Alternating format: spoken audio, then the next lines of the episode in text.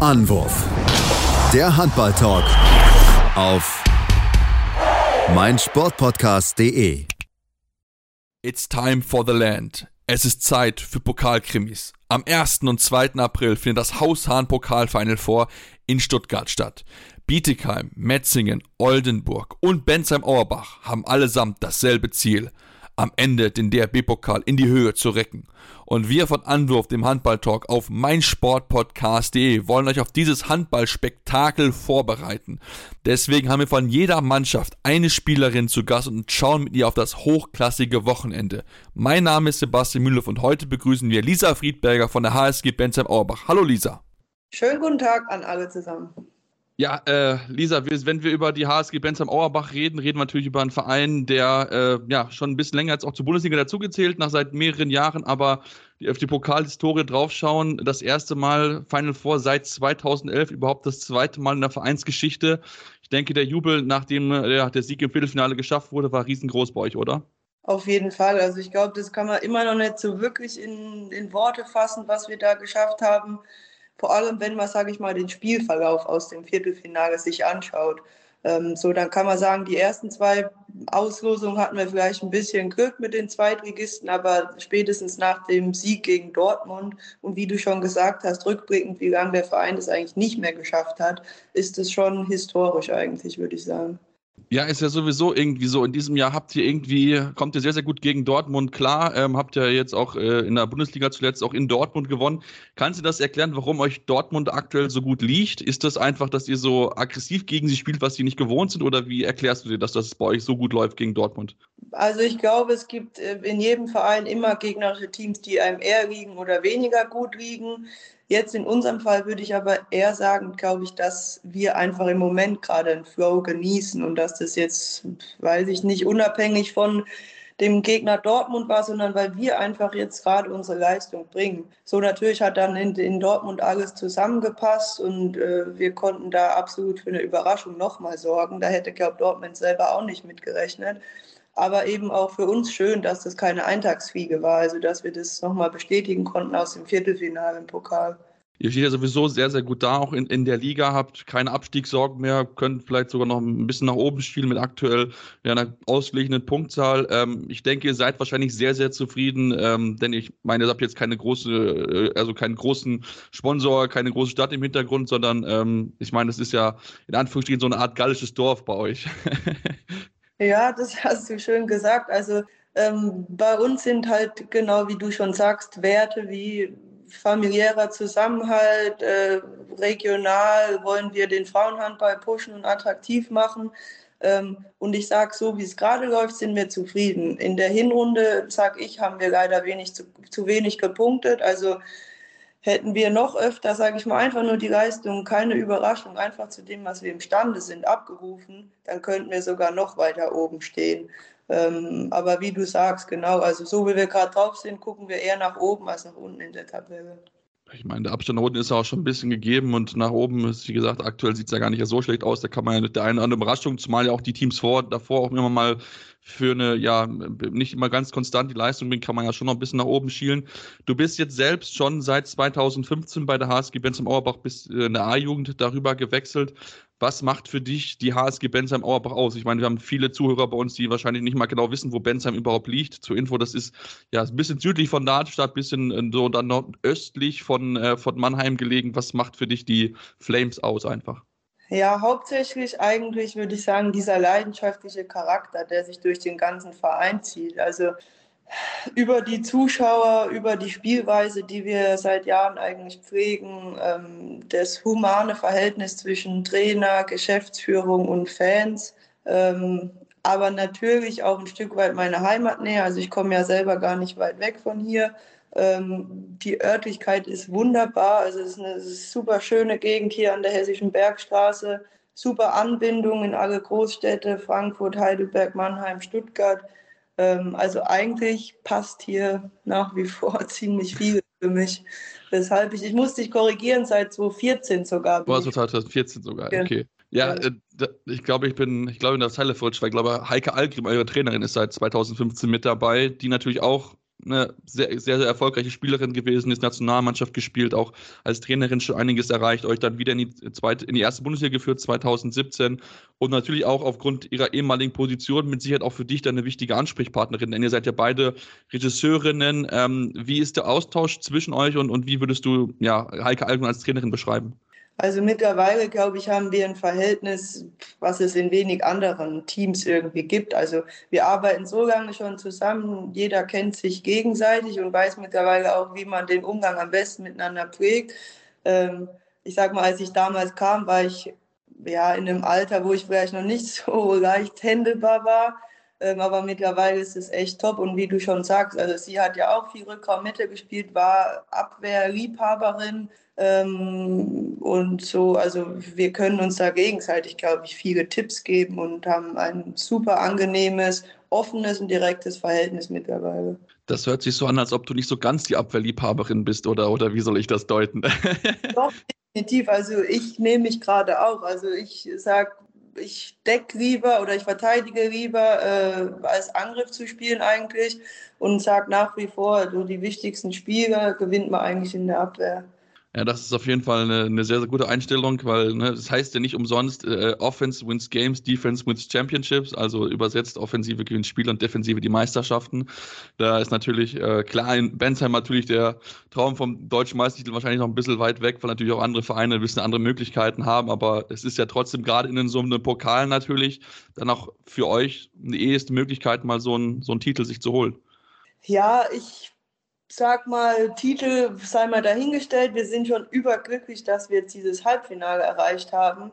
Ähm, aber natürlich ist so ein Pokal was ganz Besonderes, weil ich sag mal, in der Liga geht es bei uns darum, immer möglichst schnell, also mittlerweile den Klassenerhalt zu sichern und dann guckt man, jo, was passiert noch. Also so, da geht es nicht wirklich um, um was Greifbares, weil ob ich jetzt am Ende Sechster bin oder Zehnter, ist eigentlich nicht egal, aber nicht so wirklich greifbar. Und so mit dem Pokal ist schon was ganz Besonderes. Also wo wir jetzt auch wirklich das mal geschafft haben und als Saison-Highlight wahrscheinlich jetzt noch dieses äh, Four vor uns haben, das ist schon was Cooles. Also, und ich glaube, kein Sportler fährt da jetzt irgendwie ein Halbfinale, um den vierten Platz zu erreichen. Also jetzt geht es natürlich um alles oder nichts.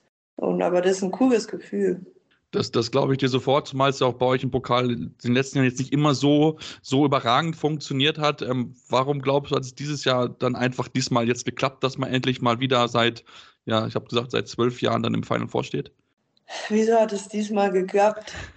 Weiß ich nicht. Also wir haben einfach zu einem guten Zeitpunkt, was uns betrifft, dieses Viertelfinale äh, spielen dürfen, äh, wo es halt einfach sich harmonisch angefühlt hat, wo alle ungefähr an ihrem Leistungs oberen Leistungslevel anknüpfen können. Äh, und dann waren wir auch einfach bereit, alles zu geben, um in das Halbfinale äh, einzuziehen. Und das haben wir dann auch glücklicherweise geschafft. Also haben immer an uns geglaubt, wir waren total motiviert. Wir haben jetzt nicht gesagt, wir gucken, was da geht, sondern wir haben in der Kabine gesagt, wir wollen dieses Spiel heute gewinnen. Und das haben wir dann gemacht. Genau, habt ihr auf jeden Fall definitiv geschafft. Du hast ja schon in einigen Mannschaften gespielt. Ähm, was zeichnet die HSG Bensheim Auerbach in diesem Jahr aus? Was, was ist eine besondere Stärke von euch jetzt vielleicht auch im Vergleich zu anderen Jahren, ohne jetzt die anderen Jahre schlechter zu reden? Ich würde sagen, seit ich hier bin, das Potenzial, was in der Mannschaft steckt, von den einzelnen Spielerinnen, war noch nie so hoch. Also wir haben zwar einige junge und vielleicht auch, weiß nicht, ob es die jüngste Mannschaft eigentlich seit den letzten Jahren ist, und natürlich fehlt da manchmal Kontinuität oder auch ja, die Effektivität in manchen Spielen. Aber von, vom Potenzial, was wir in der Lage sind abzurufen, hat die Mannschaft echt sau viel Luft nach oben noch. Ähm, und es passt auch zwischen uns. Also, also es gibt jetzt irgendwie keine Keilereien, sondern alle sind eher ja, harmonisch von, von, den Charakter, von den Charakteren her. Und ich glaube, das können wir jetzt endlich in der Rückrunde auch so, wie es gerade läuft, zeigen. Ähm, vielleicht haben wir da einfach ein paar, paar Wochen, Monate gebraucht, bis wir uns richtig einspielen konnten, aber jetzt sind wir eigentlich da, so wie es gerade läuft. Ja, und wie gesagt, das klappt ja auch äh, sehr, sehr gut. Wir haben es gesehen in der Bundesliga, jetzt natürlich auch im Pokal. Wir wollen jetzt mal eine kleine kurze Pause machen, kommen dann gleich zurück und sprechen noch ein bisschen über weitere Themen. Deswegen bleibt dran, ihr bei Anwurf eurem Handball-Talk auf meinsportpodcast.de. Schatz, ich bin neu verliebt. Was?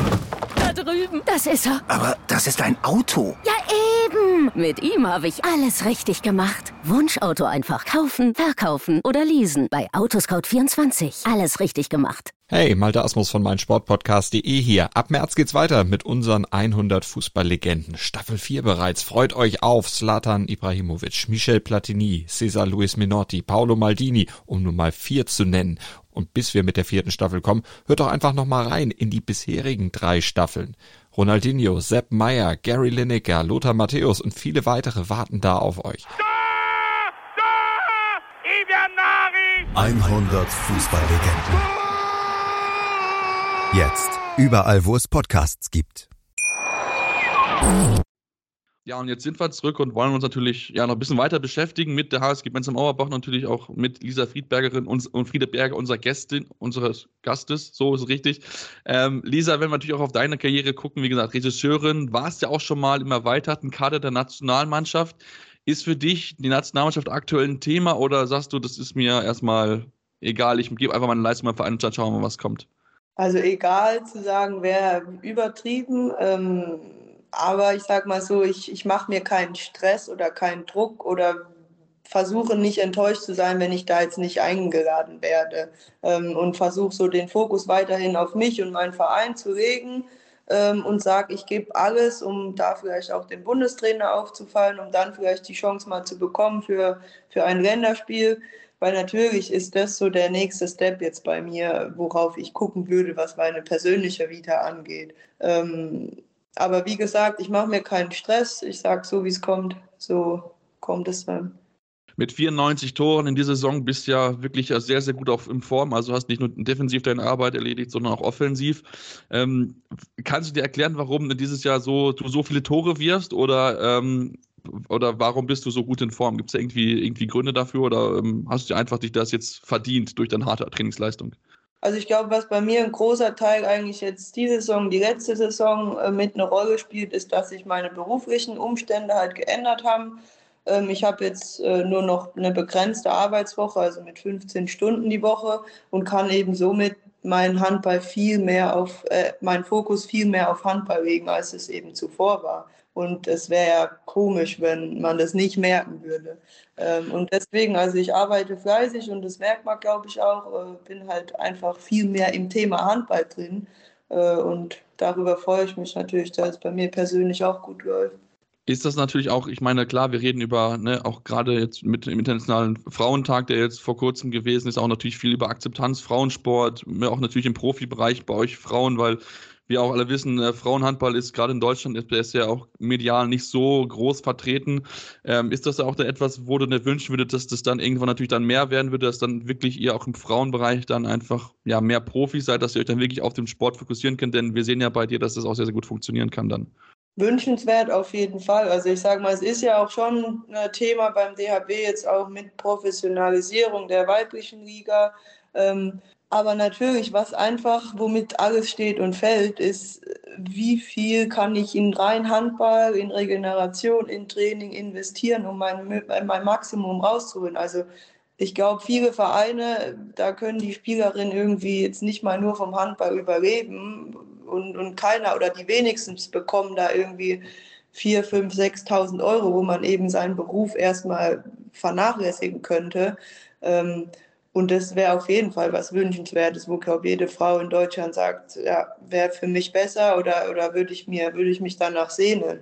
Nur ich sage halt auch, was die, äh, was die Aufmerksamkeit angeht in einem Sport, damit ist auch immer der Erfolg entscheidend. Also ich finde, von dort zum Handball sieht man jetzt gerade bei den Frauen im Fußball, durch die Finalteilnahme bei den Deutschen haben die einfach einen riesen Aufruf irgendwie wecken können und haben da so eine Präsenz auch in den Medien äh, steigern können.